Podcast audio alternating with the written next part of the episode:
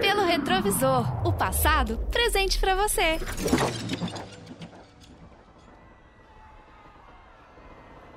Quinze de abril de 1912, duas e vinte da madrugada. A temperatura das águas no Oceano Atlântico está congelante, mas o Jim Daly não tem outra escolha a não ser pular do navio e nadar. Ele é um dos 2.223 passageiros e tripulantes a bordo do navio Titanic, que está a ponto de afundar completamente. No final daquela madrugada, apenas 706 pessoas sobreviveriam ao naufrágio do navio. E o Jim Dale foi um deles. Após pular do navio e nadar até um bote que havia virado e continuava boiando, ele foi acompanhado de outras 15 pessoas que conseguiram escapar da tragédia e testemunharam os últimos momentos do Titanic. Ele viu quando a polpa do navio ficou empinada, como um arranha-céu em Nova York, antes de afundar de forma pacífica sob as águas, e sem puxar outros barcos que estavam próximos dele. Eugene e outros sobreviventes tiveram que esperar 70 minutos até que outro navio, o RMS Carpathia, os resgatassem e chegassem a Nova York três dias depois.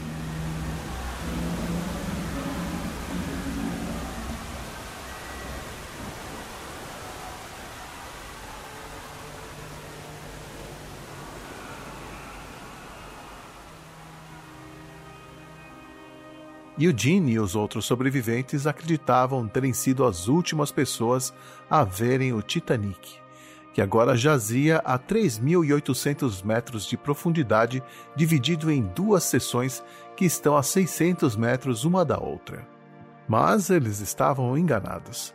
Em 1985, 15 desses sobreviventes continuavam vivos e se surpreenderam com o anúncio de que o oceanógrafo Robert Ballard e sua equipe haviam localizado os destroços do navio.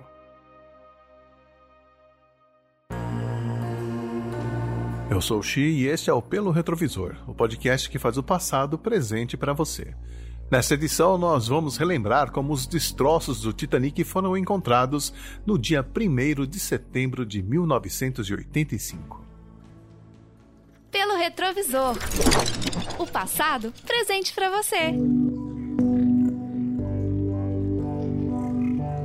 A busca pelos destroços do navio atraiu milhares de pessoas ao longo dos anos, desde o seu naufrágio, ainda que por motivos diferentes.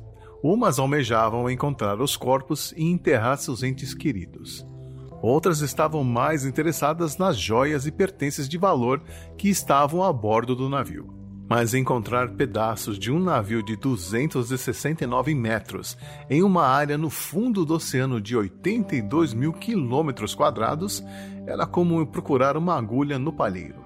Mesmo assim, em 1980, a revista Discover estampou em sua capa uma reportagem especial sobre a primeira expedição em busca do Titanic com tecnologia de ponta, liderada por Mike Harris e patrocinada por Jack Grimm, o magnata do petróleo do Texas que planejava recuperar seu investimento de um milhão de dólares com os lucros de um livro e de documentários para o cinema e televisão sobre essa expedição, que passou meses explorando as águas do Atlântico equipada com avançados equipamentos de sonar projetados especialmente para a missão. Mas eles não foram capazes de localizar o Titanic apenas uma formação geológica no fundo de um desfiladeiro marinho que por um momento enganou a equipe. Anos mais tarde, após a descoberta do Titanic, a equipe de Jack Green percebeu que o sonar deles havia passado por cima dos destroços, mas não era avançado o suficiente para detectá-los. Jack Green, porém, não estava só na corrida pela descoberta do Titanic. Robert Ballard, um renomado explorador oceanográfico e cientista marinho, já havia tentado encontrar os destroços em 1977 a bordo do Sea Probe, um navio de salvamento equipado com sonar e câmeras fixadas na extremidade de um tubo de perfuração, que se rompeu e pôs fim à missão.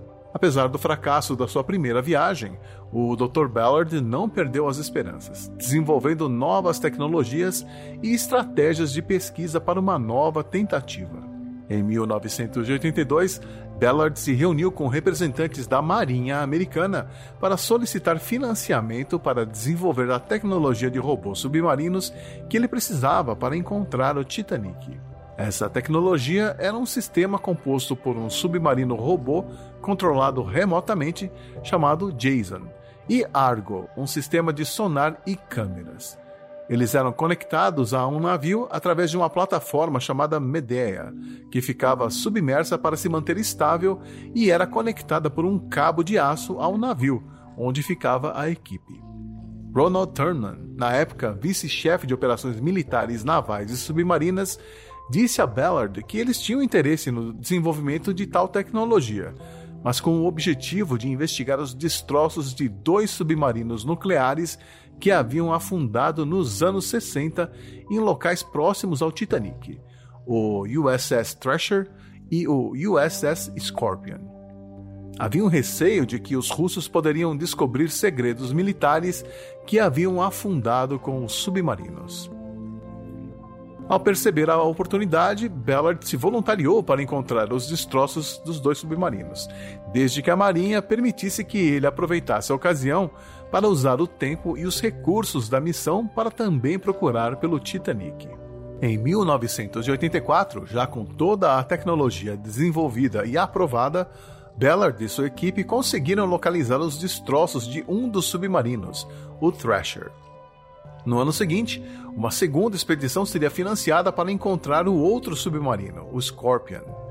Ballard sabia que esta era a última oportunidade que ele teria para usar os recursos da Marinha na sua busca pelo Titanic. A bordo do navio Nor, a equipe conseguiu localizar os restos do Scorpion 12 dias antes do prazo dado pela Marinha. Agora eles finalmente poderiam voltar suas atenções na busca pelo Titanic.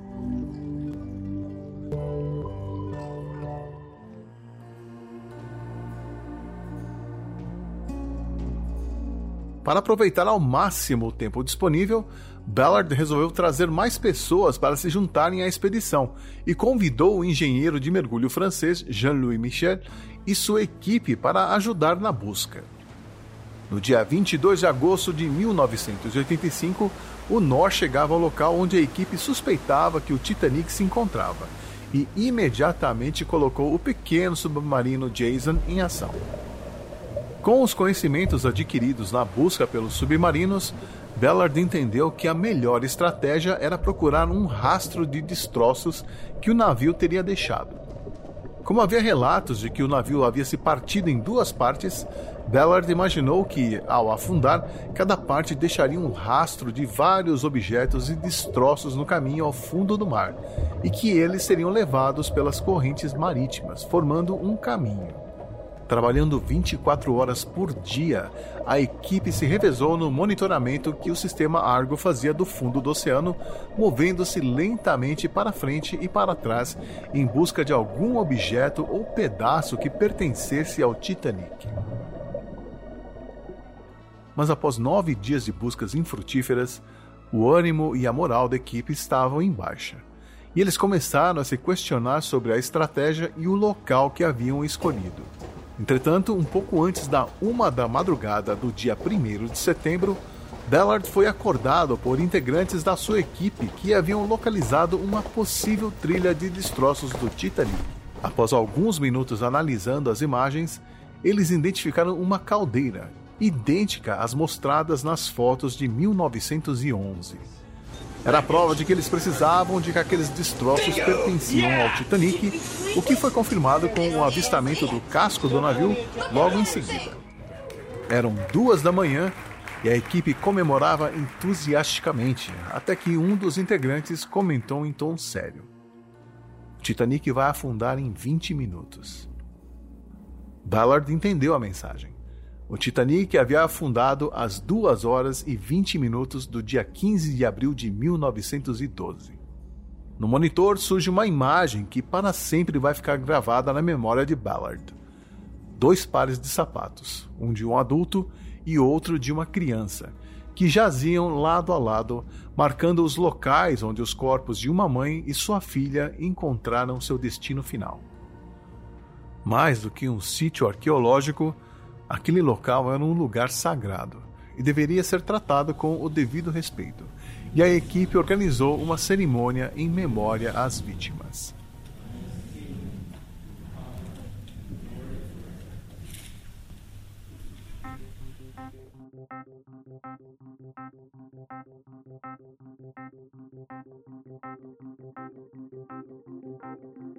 Se a descoberta dos dois submarinos foi mantida em segredo devido à Guerra Fria, o mesmo não aconteceu com o Titanic.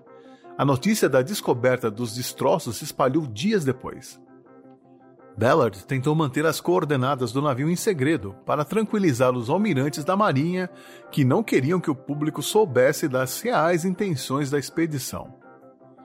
Os membros da equipe de busca foram recebidos como heróis, com centenas de repórteres lotando o cais e dois helicópteros de redes de TV sobrevoando o navio, que chegou escoltado pelos barcos da Guarda Costeira.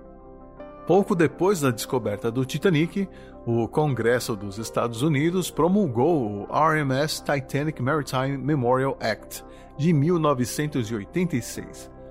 A lei proíbe a remoção dos destroços do seu local, mas permite que pessoas se aproximem para atividades de exploração limitadas com o propósito de aumentar o conhecimento público do significado científico, cultural e histórico do Titanic. Além disso, tanto os Estados Unidos quanto o Reino Unido estão entre os países que assinaram um tratado internacional para proteger o Titanic do salvamento comercial, o que significa que nenhuma pessoa, nação ou organização pode removê-lo do fundo do oceano para exibi-lo com fins comerciais. E em 2012, a Organização das Nações Unidas para a Educação, a Ciência e a Cultura, a Unesco, aprovou uma resolução para proteger o Titanic sob a sua convenção, que procura salvaguardar destroços, locais, cavernas decoradas e outras relíquias culturais subaquáticas. Eles podem tomar todas as medidas possíveis ao seu alcance para proteger os destroços e garantir que os restos mortais sejam tratados com dignidade. Mas todas essas precauções não impediram que novas mortes acontecessem devido ao Titanic. Em 18 de junho de 2023, a empresa Ocean Gate organizou uma viagem aos destroços do Titanic que acabou matando todos os cinco ocupantes da embarcação, incluindo o CEO da empresa, após o que provavelmente foi uma implosão catastrófica do submersível. O fascínio por uma das maiores tragédias marítimas da história continuará a existir e foi apenas alimentado por Robert Ballard, que encontrou o navio mais famoso do mundo no fundo do Oceano Atlântico em 1 de setembro de 1985. Pelo Retrovisor é uma produção do 80 Watts Confira toda a família de podcasts sobre o som e a cultura dos anos 80 em 80watts.com.br ou no seu agregador favorito. Eu sou o Xi. Obrigado por ouvir esta edição e até a próxima lembrança dos anos 80.